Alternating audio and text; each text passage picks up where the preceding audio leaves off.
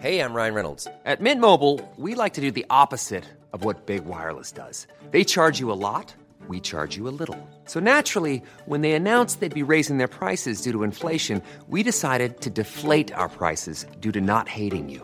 That's right. We're cutting the price of Mint Unlimited from $30 a month to just $15 a month. Give it a try at mintmobile.com slash switch. $45 upfront for three months plus taxes and fees. Promo rate for new customers for limited time. Unlimited more than 40 gigabytes per month. Slows. Full terms at mintmobile.com.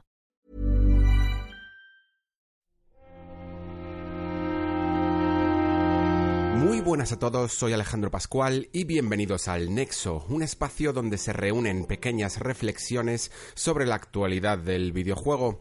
En el capítulo de hoy, Anthem y sus impresiones anticipadas sobre la demo que ha salido este fin de semana, sobre lo que es y lo que será, y el espacio que ocupa en el terreno de los shooters online, y también en el propio trabajo de BioWare.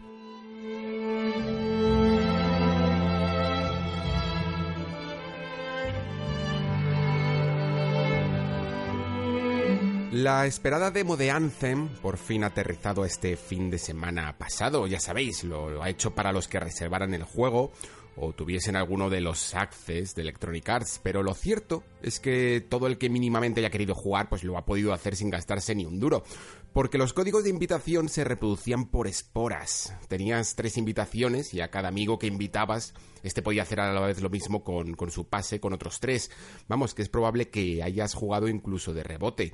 Si no lo has hecho, lo podrás también hacer este próximo fin de semana en el que el juego será de acceso libre y que esperemos que no sufra de los problemas que tuvo el primer día y la experiencia sea bastante más suave.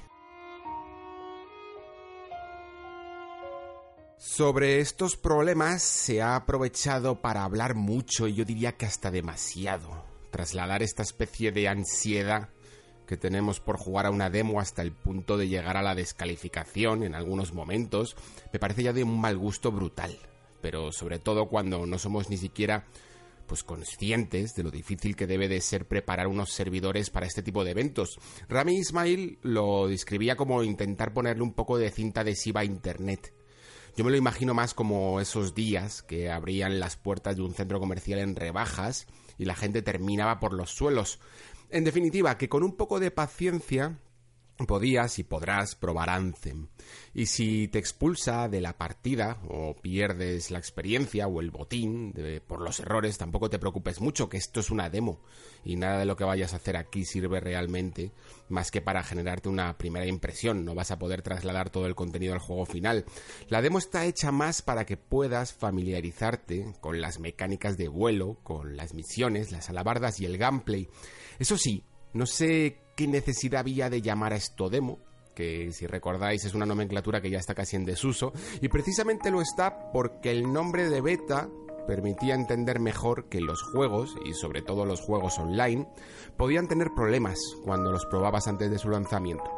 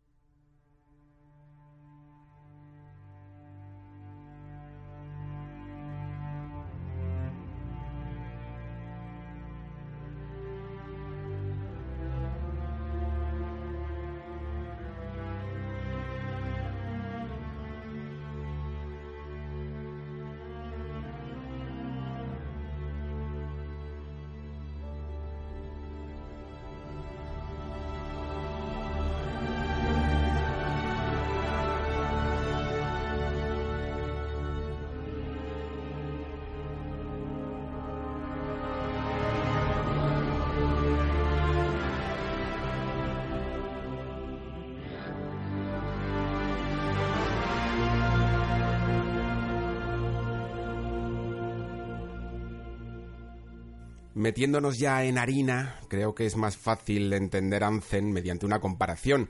Aunque las comparaciones sean odiosas, de hecho a BioWare parece que le molesta que se le comparen con Destiny, pero es que quizá, si no le gusta, deberían no haber hecho un Destiny. Cuando Anthem se anunció, allá por 2017, ya habíamos oído antes hablar de este proyecto secreto llamado Maverick, esa idea que tenía Casey Hudson que vendría a ser la siguiente gran epopeya de BioWare, antes incluso de que el propio creador abandonase la compañía hasta ahora que ha vuelto a sus filas. Hace poco, incluso, la propia BioWare aseguró que Anthem estaba pensado antes de Destiny, de nuevo, una forma de evitar la comparativa. Lo que mi intuición me dice, pero BioWare no aclara, es que sí, probablemente el concepto de mundo de Anthem existe desde hace mucho, pero su estructura no lo creo. Basta con que juegues un par de horas para que notes las similitudes con la obra de Bungie. Vamos, que Anthem es un shooter online cooperativo de manual, con sus misiones e incursiones que repetiremos de vez en cuando para conseguir botín, su equipamiento por colores y todo lo que estáis pensando. Dentro de estos parámetros tiene elementos diferenciadores, pero también otros que quizá podían haberse explotado mejor. Los vamos a ver más adelante.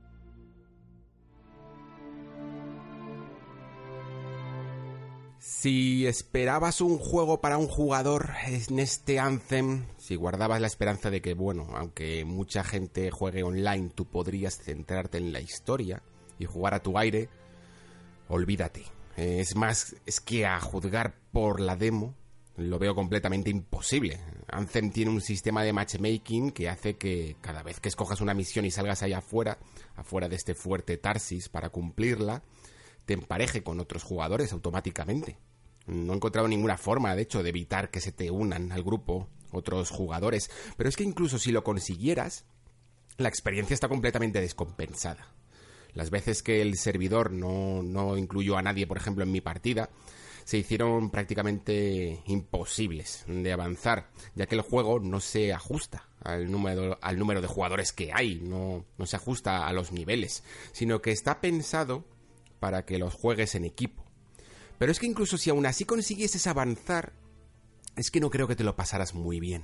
Las veces que yo he podido avanzar en el modo historia yo solo, no terminaban de ser divertidas porque, como digo, se nota que está planteado para varios jugadores. Y digo esto siendo además un jugador que en Destiny ha ido solo mm, siempre que ha podido y sin ningún problema, mientras que en Destiny el reto era asumible, salvo temas de a lo mejor asaltos o incursiones, claro está. En Anthem la experiencia debe ser coral. Hay momentos en el que el juego libre te permite bajar al mundo simplemente y parece estar pensado pues para recorrer el juego un poco solo con algunas misiones digamos terciarias o recoger materiales por el escenario, pero más allá de eso se descubre muy pronto para el tipo de jugador que Anthem está dedicado. Cuando jugué media hora en el E3, a mí Anthem me sorprendió y mucho.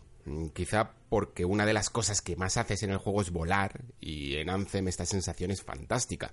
Esta demo ha sido casi una montaña rusa para mí, porque las primeras horas no terminaron de apasionarme tanto como pensaba.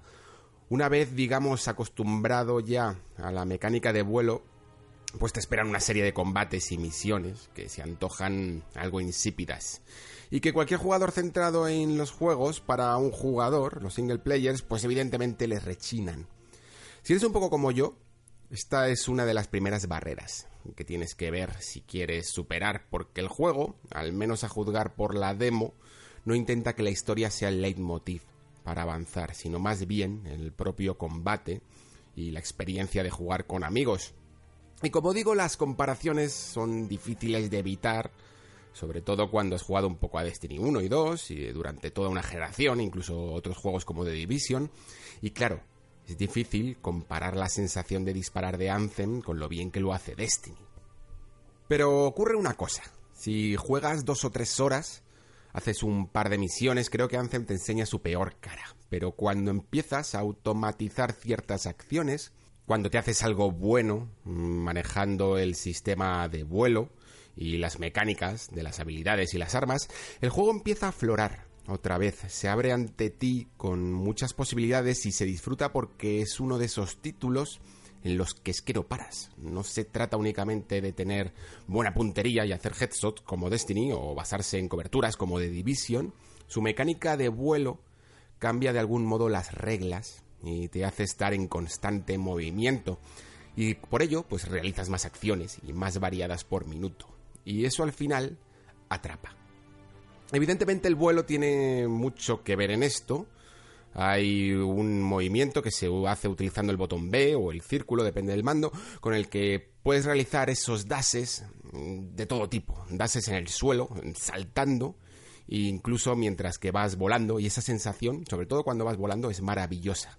Lo vas a utilizar aunque sea por darte el placer, porque de verdad que la animación que lo acompaña es perfecta ya te digo, sobre todo cuando vas volando, pero cuando esquivas un láser ya o un misil, empiezas a darte cuenta de lo pulido que tiene toda esta mecánica de vuelo.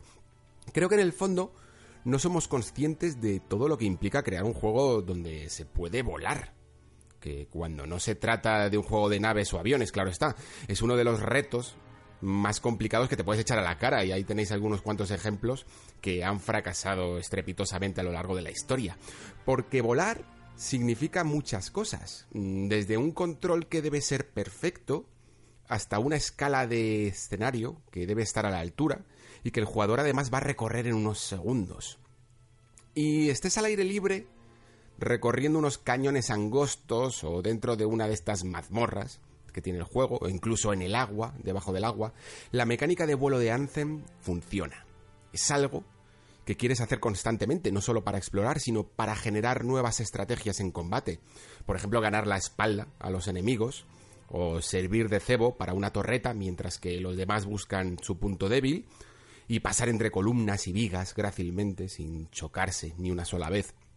Aprovechar las cascadas para evitar el sobrecalentamiento que tiene este, este traje, esta labarda, o volar eh, bajo a ras de un río para ver cómo la espuma del agua deja un rastro a tu paso, es maravilloso. Y aquí vemos de nuevo un cierto patrón, y es que cuando Anzen es más suyo, es más él, y menos Destiny o The Division es mucho mejor. Cuando tiene que hacer lo mismo que Destiny, es decir, disparar, no puede estar a la altura. Y eso que no tiene mal gameplay. Eh, yo siempre digo que hay algo en Destiny a la hora de disparar sus armas que solo se puede traducir como un cierto placer. Es que da gustito. Haces headshot, controlas las ráfagas de las armas y todo funciona a la perfección. En Anthem esta sensación aunque como digo no es mala, pero no está tan lograda. Las diferencias entre las armas del mismo estilo, es decir, las, las típicas ametralladoras, pues usan estos valores de cadencia, de PS, etcétera, pero no se sienten tan únicas como cuando recoges una nueva clase en el shooter de Bungie. Y por ende, no resulta tan adictivo eh, esa ansiedad por conseguir un arma mejor. Aún así, como digo, no es malo, pero se solventa mejor por el uso de las habilidades que hablábamos antes de cada alabarda, que se parecen casi más a las de un Diablo, a las de Diablo 3, que a las de un juego de estas características, porque el cooldown de cada habilidad es casi nominal. Lanzar misiles y granadas con la clase comando, que es esta la más básica que veis siempre en, los trailers, es algo que puedes estar haciendo cada pocos segundos y que el juego además te invita a que lo hagas constantemente, hasta rellenar esa barra amarilla que indica que tienes el ataque especial disponible. Lo que más me gusta y donde creo que puede estar un elemento adicional, eh, bastante adictivo, es que en las misiones no solo recogemos armas, sino también estos accesorios que sirven para las habilidades. Es decir, que el misil del que tiene, por ejemplo, el comando en el RB puede sustituirse por una especie de rayo láser que antes hay que cargar, por ejemplo, y la granada explosiva que tienen en la LB eh, por otra que es de hielo y que sirve para convear. Algunas de estas habilidades se juegan con una mecánica distinta y si logra que haya gran variedad en este aspecto yo creo que ayudaría muchísimo al juego.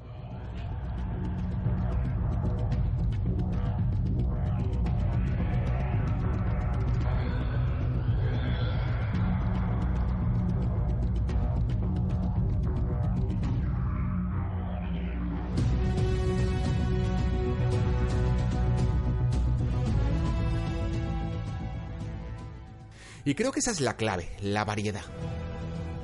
Si Anthem logra mantener este fino equilibrio entre el esfuerzo que requieren muchas veces estos juegos, el tiempo y la recompensa, va a ser vital para su supervivencia. Hay una faceta en la que creo que no ha demostrado todavía suficiente y otra en la que sí, por ejemplo.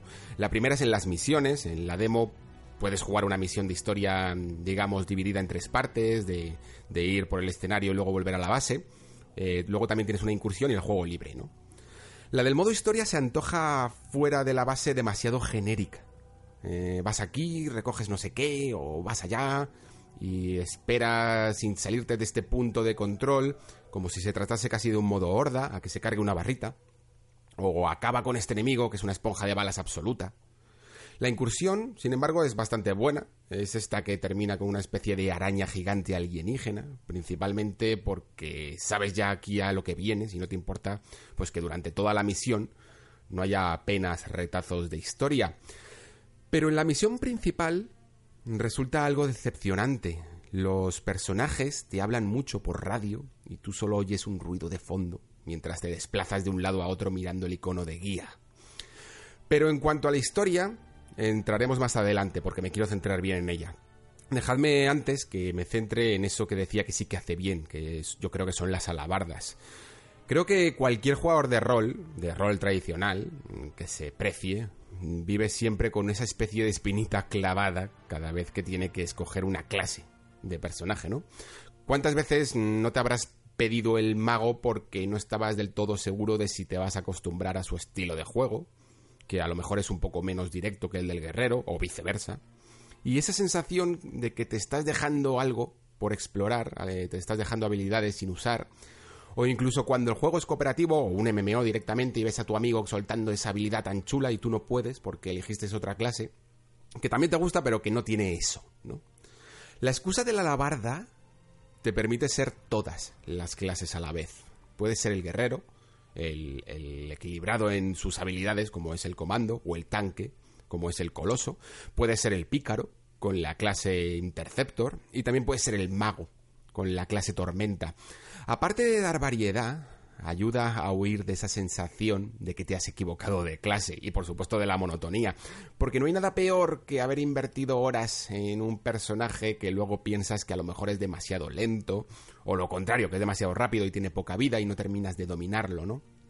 Pues bien, esta yo creo que es una de las grandes bazas de Anthem, al convertir las clases en trajes y no en tu héroe en sí.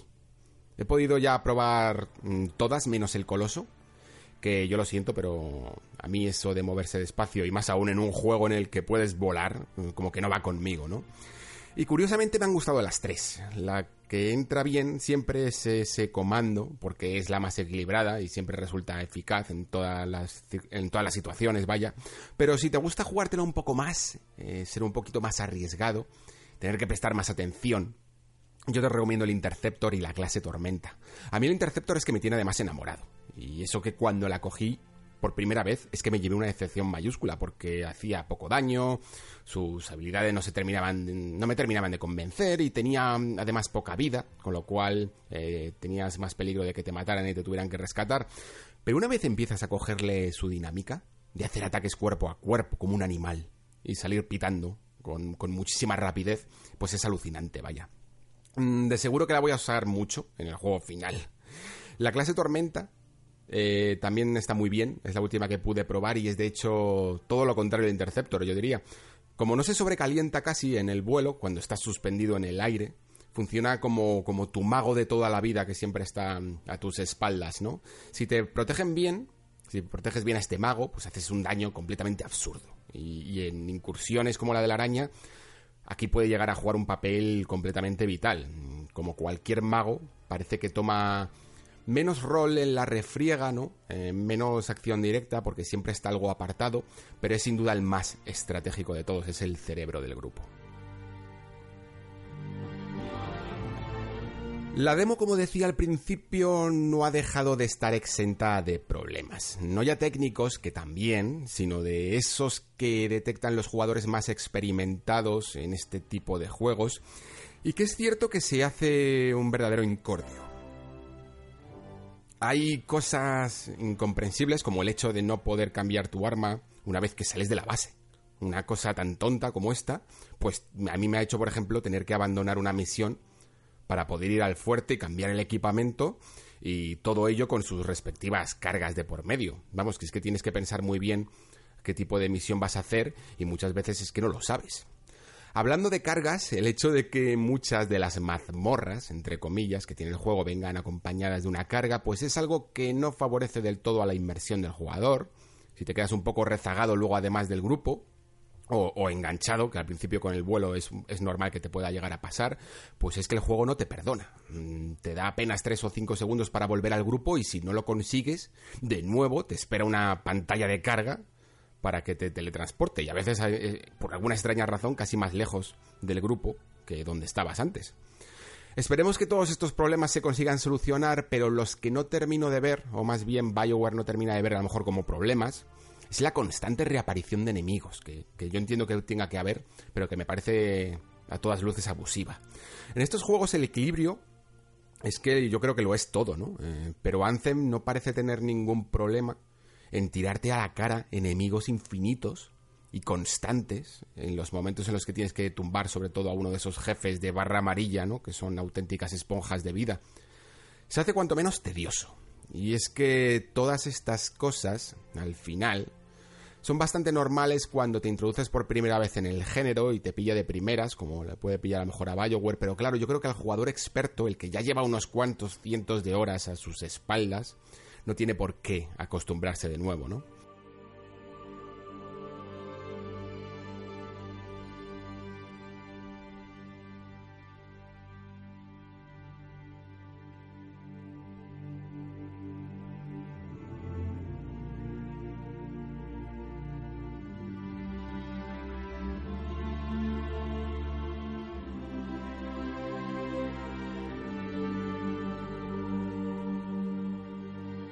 Vamos ahora a esa parte narrativa que llevo ya tanto tiempo dejando pasar.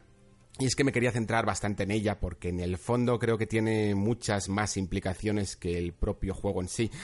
En primer lugar, decir que, en la demo no se puede llegar a ver del todo hasta qué punto la historia tendrá un impacto en el jugador.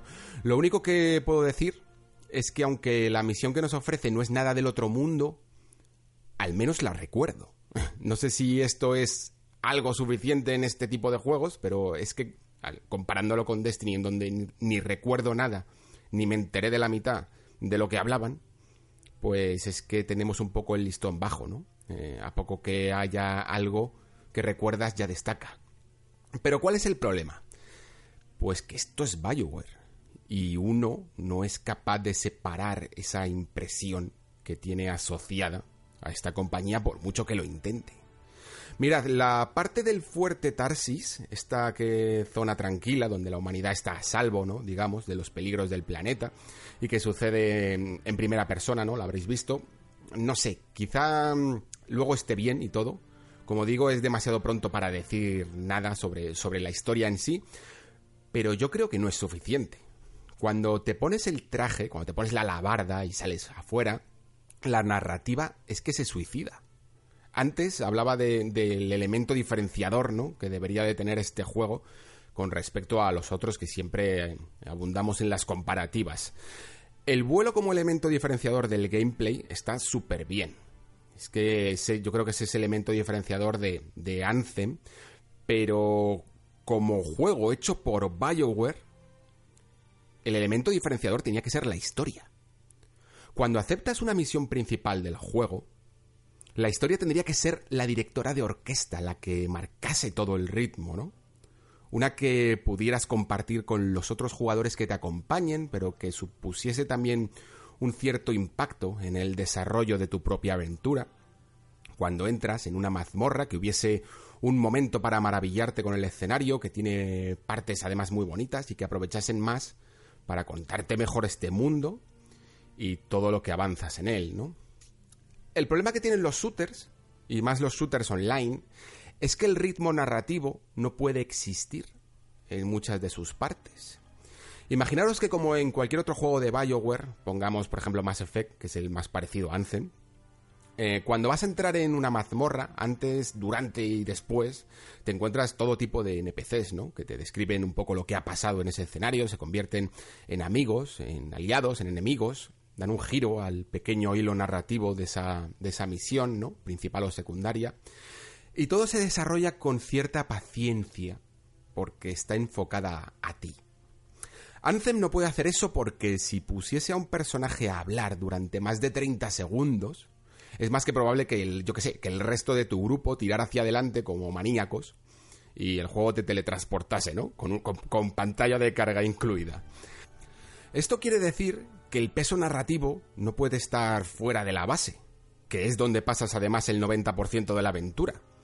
Y la poca información en estos momentos tiene que venir pues, por el típico canal de radio y tampoco saturando mucho al jugador porque en el fondo no estás prestando mucha atención a lo que te están diciendo por la radio ya que estás eh, volando y disparando. Quizá me equivoque, vamos, ojalá me equivoque. Y la historia que ocurra en el fuerte pues sea increíble y a la altura de la compañía que hay detrás. Pero es que permitidme que lo dude.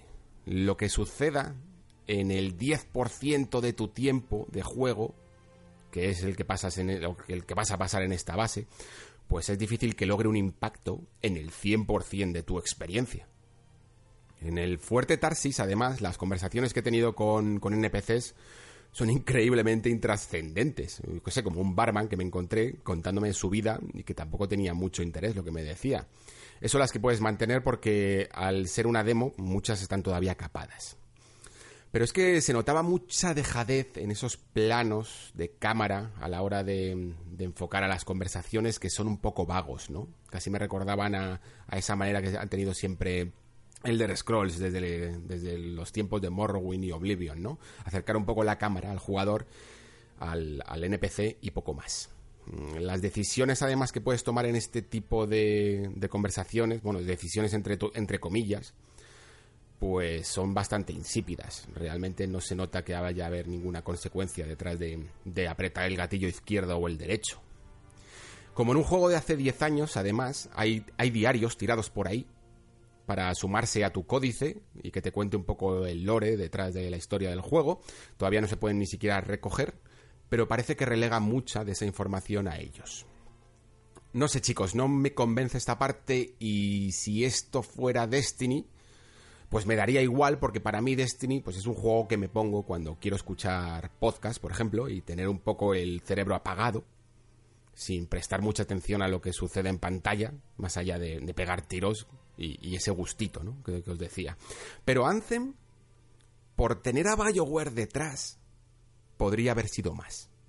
No me resulta difícil imaginar lo que este juego podría haber sido si aparte de todo su planteamiento de misiones multijugador, que como he dicho funciona, le hubiesen añadido misiones para un solo jugador. Solo para un jugador. Donde todas esas cosas que hablábamos antes, los NPCs con los que puedas hablar, secuencias que avanzaran los acontecimientos, secciones de calma, de acción, todas funcionarían con un ritmo narrativo que se compenetrase después con lo que sí que sucede en la base y sí que ves y luego aparte además pues tuvieras tu aventura online. A que no suena mal.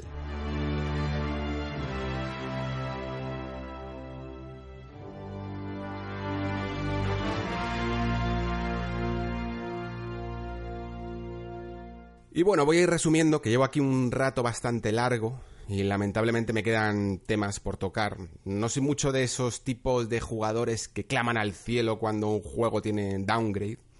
Pero en el caso de Anthem ocurre una cosa bien curiosa. Creo que tiene un bajón gráfico con respecto a su reveal de 2017 brutal. Se nota que aquello era una vertical slice de esta que se llaman, ¿no? Completamente renderizada. Y el resultado final no está a la altura de aquello. También este tipo de cosas denota un poco lo, ilusos que somos, porque ahora que se acerca la nueva generación, pues nos damos cuenta de que eso que vimos, pues podría tener más sentido en unos años que ahora. Pero bueno, más aún cuando se demostró en 2017. Pero como digo, a su vez, el juego es que luego no se ve nada mal. Mm, de hecho, se ve muy, muy bien. Tiene algunos paisajes verdaderamente alucinantes, ¿eh? de verdad. Y me parece que tira, eso sí, un poco más de fuerza bruta que de diseño en algunos momentos. Y un juego incluso como Destiny 2, por ejemplo, que tiene un motor algo más, ¿cómo llamarlo?, humilde, te atrapa más por su diseño artístico, que me parece apabullante, y a veces hasta me ha hecho abrir más los ojos que con este Anthem, que como digo tira más de músculo gráfico, directamente. He podido probar las versiones de One X y de PC, y me quedo con la de PC pero de calle. Desde que tengo la One X, de hecho creo que es la primera vez que me pasa esto. Eh, me recuerda casi a esa época de la anterior generación con Far Cry 3, donde el PC empezaba a demostrar que estaba en plena forma todavía y las consolas ya se les notaban las arrugas. En esta generación pasa un poco menos por las nuevas ediciones de las máquinas, por PlayStation 4 Pro y One X, pero pasa. Anthem es un juego que depende además mucho de, de, distancias de dibujado y al no tener tanto detalle en estas distancias, a veces algunas estampas que deberían de ser impresionantes, pues noto que me las ha empeorado un poco. Pero bueno, quizá más importante que esto es que en consola todas las versiones están capadas a 30 frames y en PC se disfruta mucho más, sobre todo en esta demo que esa tasa de 30 en consola caía muchas veces. Lo que ha hecho que me decante pues cuando el juego salga por jugar en PC, muy probablemente en la versión final. Eso sí, con mando, de momento, porque controlar el vuelo con ratón y teclado, pues me ha parecido bastante horripilante, también os lo digo. Pero concluyo con esto. En este momento tan loco de, este tipo de juegos, eh, recordemos que Anzen le va a seguir además rápidamente de Division 2, que además ya tiene su comunidad establecida por The Division 1, y también una Bungie que, que está desatada con su propia comunidad. Lo más esencial, creo, a la hora de sacar un juego nuevo es destacar y diferenciarse todo lo que puedas, y más aún. Creo que si alguien podía hacer eso, en un terreno tan, tan controvertido y, y con, tan, con tanta afluencia ¿no? de juegos últimamente, para poder quedarse con un trozo del pastel, pues era Bioware. Porque podían ofrecer ciertas cosas que las otras, pues sinceramente, o no pueden, o les cuesta, o, no, o es que no quieren directamente, como era el aspecto narrativo. Curiosamente, Mm, nos ha sorprendido con un shooter que gracias a esa mecánica de vuelo y, de clases de, estas alabardas mm, que se pueden combinar y puedes usar las cuatro, va a ser infernalmente divertido. Es que estoy seguro. Eso no se lo puede quitar nadie. Otra cosa, claro está, es cuánto dure esa diversión. Pero para hacer historia, Anthem solo tenía que hacer lo que mejor sabe. o lo que mejor sabía hacer, que es contar historias. Y está claro que esto es una demo y que no puedo juzgarlo todo y no lo voy a hacer, no voy a juzgar la calidad de su historia, pero sí, sí tengo que juzgar su estructura. No veo en ningún sitio lugar para el respiro narrativo. Veo una partición. Vas al fuerte, charlas con los personajes. Vas al mundo exterior, disparas. Para cualquier otro juego quizá, pues esto podría ser suficiente. Pero para BioWare creo sinceramente que no. Todas las partes de Anthem podían haber estado cubiertas con el manto de una gran historia. Y no creo que vaya a ser así. Ya os digo siempre, ojalá me equivoque. Eh, por ende, muchos de los jugadores, muchos de los jugadores que guardan a BioWare en sus recuerdos, como hablábamos antes, se van a acercar tímidamente a Anthem o, a lo mejor es que ni se van a acercar tan siquiera. Eh, los que lo hagan se juntarán con otros a los que, que este juego lo haya hecho BioWare o, yo que sé, Electronic Arts Edmonton, en el fondo les da un poco igual. Encontrarán un juego muy divertido, lleno de personalización y de progresión con amigos que, que engancha. Yo estoy seguro que me lo voy a pasar muy bien con él mientras escucho a la vez podcast, porque lo que el juego me va a contar, tengo la sensación de que no va a ser tan interesante.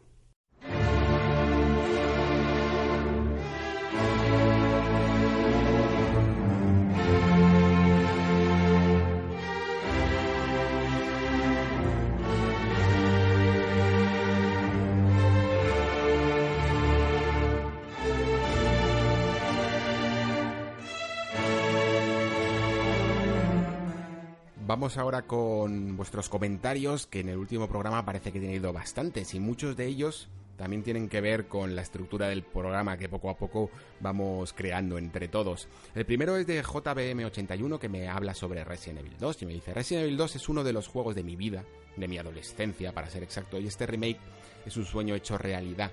Pensé que no lo vería nunca y espero con muchas ganas otra iteración así como la tercera parte.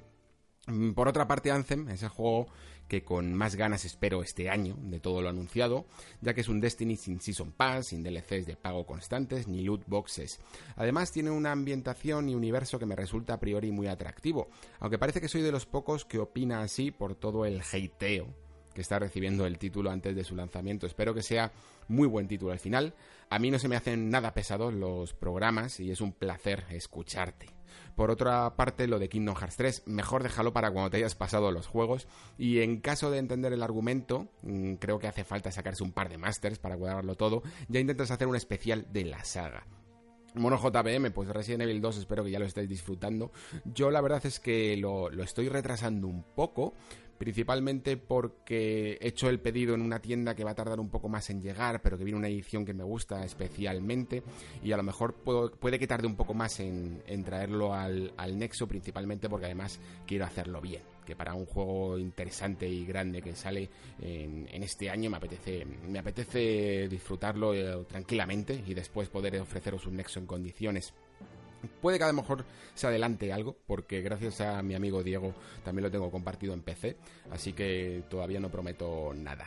En el caso de Anthem, pues fíjate con todo el hateo, como dices, que hay, es curioso que, que, esta demo que ha salido mm, el fin de semana anterior esté siendo tan demandada hasta el punto de que está habiendo cola para entrar.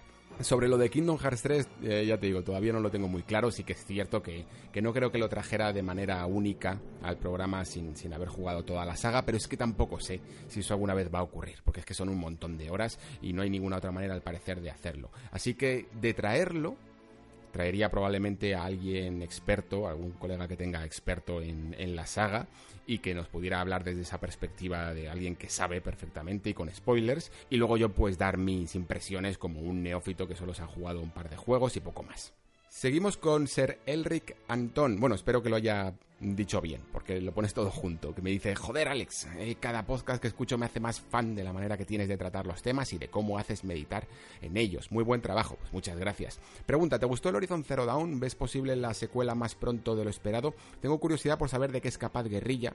Creo que puede ser una desarrolladora muy interesante. Un saludo. Pues sobre Horizon Zero Dawn, digo, digamos que me, que me gustó a medias. Creo que todavía puede hacer muchísimo más en guerrilla con este juego. Creo que fue el primer salto a tener completa libertad creativa y a lo mejor de venir de tantos Killzone todavía le quedó un poco grande. Yo sé que para mucha gente es un gran juego, pero quizás yo le veo esa otra cara de pensar que todavía lo pueden hacer mucho mejor, sobre todo a nivel narrativo y de darle más cohesión jugable al mundo. Con esa secuela que hablas, muchas de estas cosas se van a solventar. Eh, además creo fíjate que probablemente ese Horizon Zero Dawn 2 sería de uno de los juegos, si no de lanzamiento de PlayStation 5, de los primeros de estas sagas nuevas en llegar.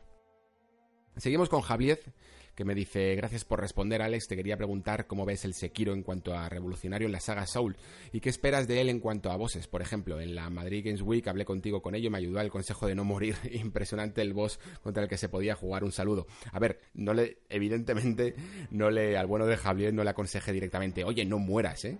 eh sería un muy mal consejo, sino que es que esta demo de la que hablábamos de la Madrid Games Week, pues te dejaban jugar hasta que morías, así que le dije que fuera despacio y que se pensara bien todas las acciones para poder jugar más tiempo.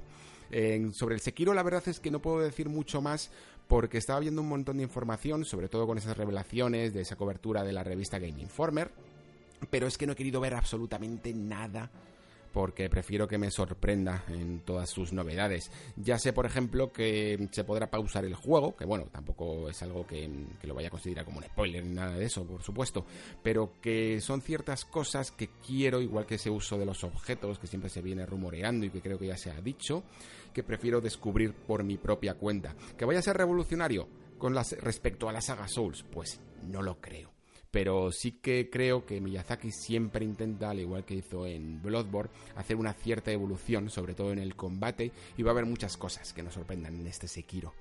Seguimos con la Giri Rubia, muy buen nick. que me dice, buenas Alex, gracias por tu programa, lo sigo desde el primero que hiciste y me parece un programa imprescindible. Muchas gracias. Me encantó además el comienzo en el que tratabas temas sobre la industria en general. Siendo tan buen programa, no pensaba dejar ninguna crítica constructiva, pero ya que buscas un poco de feedback, pues me ha animado a escribirte. Aun cuando en este programa tratas muchos temas interesantes, especialmente lo de las fuentes y una serie que estamos disfrutando en casa como es High Score Girl, me gustaban más los podcasts primeros que son centrados y al grano eh, pero bueno, tampoco te tomes mis palabras muy a pecho. Un saludo y gracias. Bueno, pues eh, tanto la gris rubia como algunos de los comentarios que tengo a continuación van sobre el mismo tema. Pero por comentaros un poco independientemente, pues primero, evidentemente, agradezco muchísimo todo vuestro feedback y por favor no dejéis de darlo. Ya he dicho que esta primera temporada es siempre experimental y lo único que me ocurre con, con, estos programas que son un poco más de popurrí, quizá, es que sí que me permiten tocar muchos temas, mientras que cuando me centro en uno grande, pues yo evidentemente lo disfruto, pero también es cierto que me puedo dejar algunas, algunos otros temas en el tintero y que me da mucha rabia. Por ejemplo, este programa, por centrarme en él, pues no he podido, por ejemplo, recomendar juegos como Unreal Heroes, que es un que es casi la secuela espiritual de, Rayman, le podríamos llamar prácticamente Rayman 3, está hecho por los mismos desarrolladores de, que trabajaron en Ubisoft Montpellier en su momento, y ciertas pequeñas píldoras que yo sé que a lo mejor en otros podcasts pues a lo mejor sí que se pueden tratar, pero que a mí evidentemente también me gusta hablar de ellos. Ha habido por ejemplo esta semana muchísimos, pero muchísimos temas de que tratar. Y los tengo todos apuntados y probablemente el hecho de ir uno a uno harán también que se retrasen. A mí me encanta ir uno a uno, me encanta que os guste este formato porque principalmente era el original. Yo básicamente tenía el nexo como esta manera de expresar y de profundizar en un solo tema en concreto. Lo que pasa es que todavía quizá estoy lidiando con esa tentación de, hablar sobre muchas cosas. Y en el futuro pues tendré que ordenar mucho mejor todos mis pensamientos, eso, eso que duda cabe. Así que ya te digo, muchísimas gracias por, por tu comentario y por supuesto puedes comentar sobre lo que quieras, críticas constructivas o sobre lo que te dé la gana. Alex Iresmes me dice, buenas Alex, me encanta el Nexo, creo que lo que te hace distinto es tu manera de profundizar y filosofear sobre los videojuegos. Me encantan los programas que se escapan de la actualidad y son atemporales, como a veces haces, sigue así, y suelta por ahí también además la gris rubia más uno. Sí que es cierto que, que, hay algunos programas que he hecho, como, como el de la narrativa, que pueden ser algo más atemporales, aunque al menos se pueden escuchar en un amplio espacio de tiempo, pero en el fondo recordad que el Nexo es un espacio de reflexión sobre la actualidad del videojuego, lo digo claramente en cada uno de, de los programas. Además, estos programas como la narrativa, sinceramente, llevan muchísimo, muchísimo tiempo. Llevan muchísimo tiempo de, ver charlas, de tomar apuntes, de aclarar ideas y de poder editar y, y, hablar sobre todo y de construir un buen guion sobre ellos. Vamos, que yo evidentemente agradezco muchísimo que sean de los que más os gusten, pero tened en cuenta que por mi tiempo limitado, que soy particularmente poco, poco fan de utilizar la excusa del tiempo, porque creo que todo el mundo tiene tiempo, eso de no tengo tiempo, no tengo tiempo, creo que todo el mundo tiene tiempo para lo que de verdad quiere, pero es que de verdad que en este caso es literal. Tener un programa así todas las semanas sería básicamente sacrificar el, el fin de semana y mi calidad de tiempo con otras personas. Entonces, pues muchas veces no va a poder ser y van a tener que ser temas pues o un poco más al grano, un poco más de actualidad o que sea menos labor de investigación, lamentablemente. Seguimos con M2 Giro, que me dice, programa entretenidísimo, Alex, como dice la Guiri Rubia, personalmente creo que también prefiero los programas más rectos, más directos, sobre un único tema o asunto, aunque posiblemente sea porque programas de contenido variado escucho más y así en el nexo encuentro esa diferencia. De todas formas, te seguiré escuchando hagas lo que hagas. Sobre BioWare y su posible fin, creo que la BioWare de origen ya ha tenido un fin como gran cambio, hace bastantes años. Leí un artículo el otro día donde señalaban Dragon Age Origins como el último juego donde pudieron trabajar como querían. No sé si nos debe preocupar su fin, si triunfa Anthem, teniendo en cuenta las dificultades para desarrollar Mass Effect 3 y Andrómeda o Dragon Age 2. Lo que quiero decir es que BioWare es hoy muy distinta al estudio que adquirió. Totalmente de acuerdo en que el primer persona que pruebas, de 3 en adelante usualmente, es el que más te gusta, en mi caso el citado 3.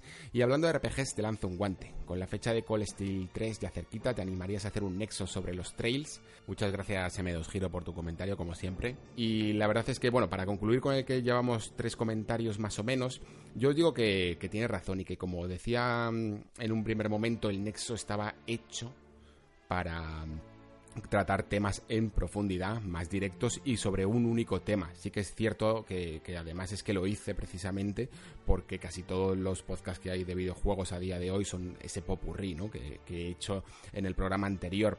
Eh, además, para tratar otros temas un poco más pequeños, un poco más ligeros, creé precisamente el anexo para aunque todavía no está dado forma del todo, era una excusa o una manera de, hablar sobre temas un poco más rápidos, sin tanta preparación y de alguna manera pues de desfogarme de, algunos asuntos que no daba tiempo por elegir un tema personal.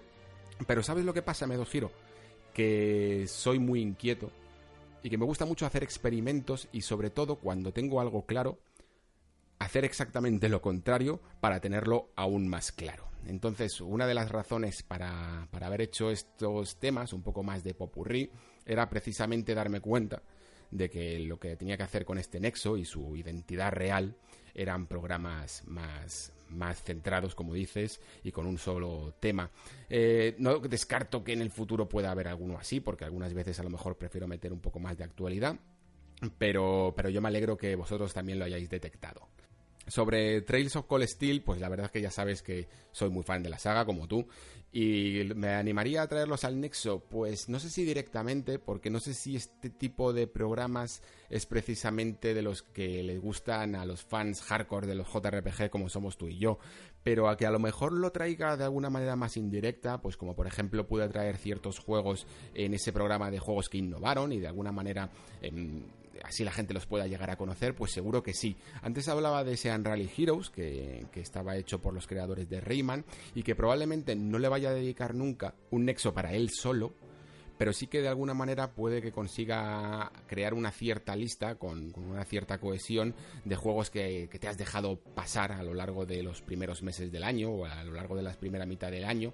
Ya sabéis que me gusta mucho descubrir ciertas joyas ocultas y de alguna manera pues podría meter estos trails. Como siempre, muchas gracias por comentar. Y Héctor Planas termina diciéndome, me gusta mucho el programa y al no ser demasiado largo me va genial para escucharlo de una sola vez. Yo creo que eso, Héctor, lo tenemos claro, que más o menos no debo pasarme mucho del, del tiempo y que más de una hora ya sería rozar lo indecente para este nexo.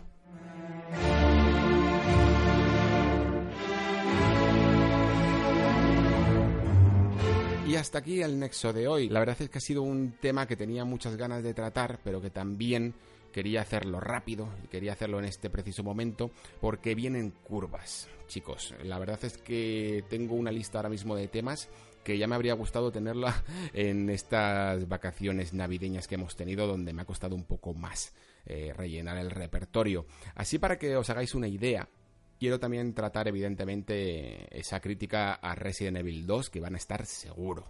Pero es que también han sucedido nuevas cosas en la actualidad del videojuego de las que me gustaría hablar. Una es el tema de PlayStation Now, que por fin va a llegar a España, y del que he dejado en el tintero, aunque en un momento yo, en un primer momento iba a hablar de ello, sobre todo el juego del streaming y todo lo que podía tener de nuevo PlayStation Now, de cómo funcionaba su servicio, que yo lo, he tenido la oportunidad de probarlo ya muchas veces, al igual que otros tipos de servicios de streaming, y comentaros un poco pues cuál es su calidad y qué podéis esperar de ello. Lo que pasa es que como el servicio va a tener una beta en febrero, si no me equivoco, pues a lo mejor incluso lo puedo dejar para entonces, que a lo mejor tenemos un poco más despejado el calendario.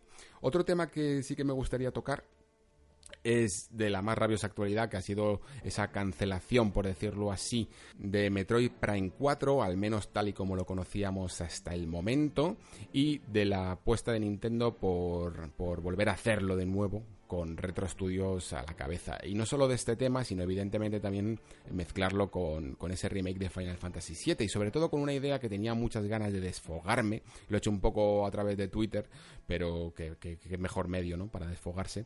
Pero que me gustaría tratar pues con mucha más consideración y con mucha más profundidad en este nexo. Que es la idea de que existen muchas quejas sobre la premura que tendríamos que tener para estos juegos que se han anunciado hace tanto tiempo y que sin embargo están tardando pues muchos años en salir. Y soy de la opinión creo que lo he dicho aquí alguna vez de que todo juego merece mm, tardar el tiempo que haga falta, pero es que sobre todo hacer entender por fin a mucha gente que es que con estos dos lanzamientos no se puede hablar ni de humo ni de estas cosas que le gusta decir a la gente, precisamente porque los juegos han sido cancelados, igual que cancela Electronic Arts y hemos hablado de ello eh, muchos de sus juegos, pero a la vez renovados, es decir, hechos de nuevo desde cero. Y creo que eso pues es una decisión muy valiente y la gente que lo ve como, como una mala noticia o como que se están alargando, pues me parece que lo están viendo desde el punto de vista equivocado. Así que como veis, pues hay muchos temas que tratar en los próximos nexos. No sé si darán algunos de ellos para un nexo entero o si algunos de ellos los podré combinar, pero es probable que sea lo que tengáis como menú en el próximo mes. Eso es todo por mi parte, como siempre digo, muchísimas gracias por escuchar, gracias por descansar en este nexo, se despide Alejandro Pascual, hasta la próxima.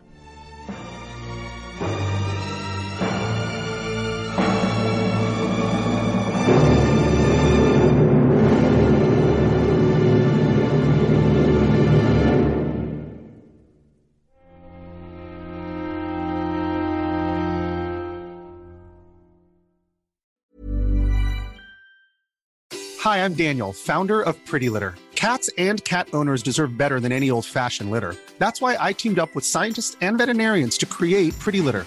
Its innovative crystal formula has superior odor control and weighs up to 80% less than clay litter. Pretty Litter even monitors health by changing colors to help detect early signs of potential illness. It's the world's smartest kitty litter. Go to prettylitter.com and use code ACAST for 20% off your first order and a free cat toy. Terms and conditions apply. See site for details.